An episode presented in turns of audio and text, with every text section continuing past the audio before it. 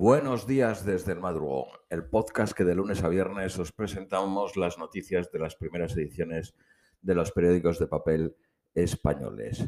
Vamos con las de hoy lunes 10 de mayo a la 1.08 de la mañana en España. Periódico La ABC, del sueño americano a la amarga pesadilla de Juárez. 740.000 inmigrantes que han cruzado de forma ilegal a Estados Unidos desde enero. 21.000 niños sin acompañar están bajo la custodia de la Administración estadounidense. 60.000 personas han sido expulsadas a Ciudad Juárez por el decreto de cierre de la frontera por la pandemia. Muchas madres con niños son deportados a Juárez, una de las ciudades más peligrosas para mujeres. Periódico El País. Los republicanos quieren divorciarse de Liz Cheney. Los conservadores pretenden expulsar a la hija del vicepresidente Bush por apoyar la destitución de Trump. Eh, periódico La Vanguardia. El virus en América Latina asusta a Estados Unidos. Las mutuaciones de la COVID se extienden en el sur del continente y ponen en peligro la rápida campaña de vacunación de Biden.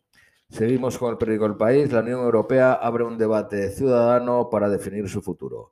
Macron, el presidente francés, impulsa la participación de los jóvenes en la reforma de la Unión Europea. La conferencia sobre el futuro de Europa quedó oficialmente inaugurada. El laborismo se aferra a sus triunfos en Londres y Manchester.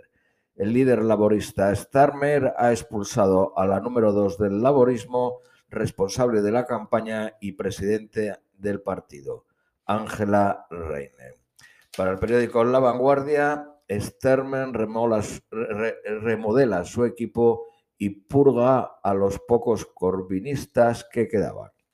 Seguimos con el periódico El País. El líder centrista encargado de formar gobierno ofrece ceder el cargo de primer ministro a un socio derechista con el fin de descabalgar del poder a eh, Netanyahu, el ex primer ministro israelí. La petrolera venezolana PDVSA amañó más de 1.300 millones en compras con Maduro al frente. La junta directiva en la que estaba Maduro autorizó más de 314 millones de dólares de esos contratos. Los, los venezolanos llegaron a pagar hasta un 270% de sobreprecio a empresas involucradas en el fraude. La causa penal lo es por presunto blanqueo en España del desfalco en Venezuela, no por la corrupción allí. Presidente ruso Putin alerta de la vuelta del nazismo en Europa. Ayer se celebró el desfile militar del 76 aniversario de la victoria de la Unión Soviética sobre la Alemania nazi en la Segunda Guerra Mundial el Papa crea un grupo de trabajo para excomulgar a la mafia. Eh, esto es el periódico El ABC.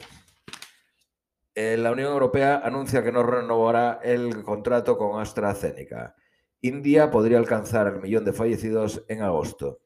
La NASA culpa a China de la caída descontrolada de su cohete. Periódico Cinco Días, hoteles y restaurantes exigen bonos turísticos para los vacunados mayores de 60 años. El Gobierno cambiará la ley para facilitar acceso a crédito a las comunidades de vecinos.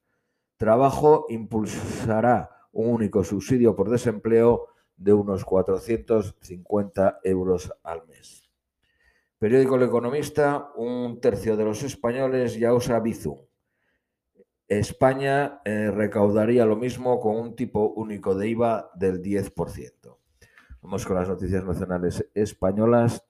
La victoria de Ayuso deja a su rastro, deja un rastro de víctimas políticas en el PSOE, Podemos y Ciudadanos. Sánchez e Iglesias son claves en el fenómeno Ayuso. El socialista la elevó de categoría y el podemita le regaló su cabeza política. El secesionismo busca tomar el control de la abogacía catalana. El rival de Susana Díaz prevé un fuerte viento de cambio en el PSOE andaluz. El alcalde de Pontevedra del bloque nacionalista gallego vivió 22 años sin licencia de ocupación.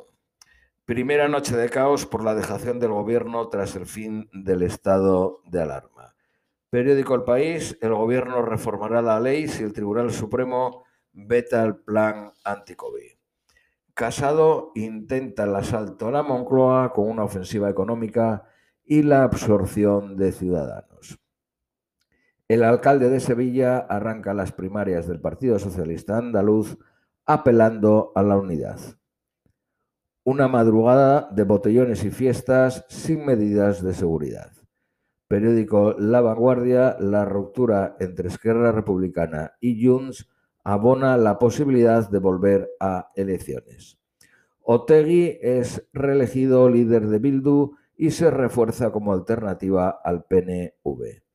La nueva meta de la inmunización son 33 millones de vacunados en julio. Esto es todo por hoy y os deseamos un feliz eh, lunes.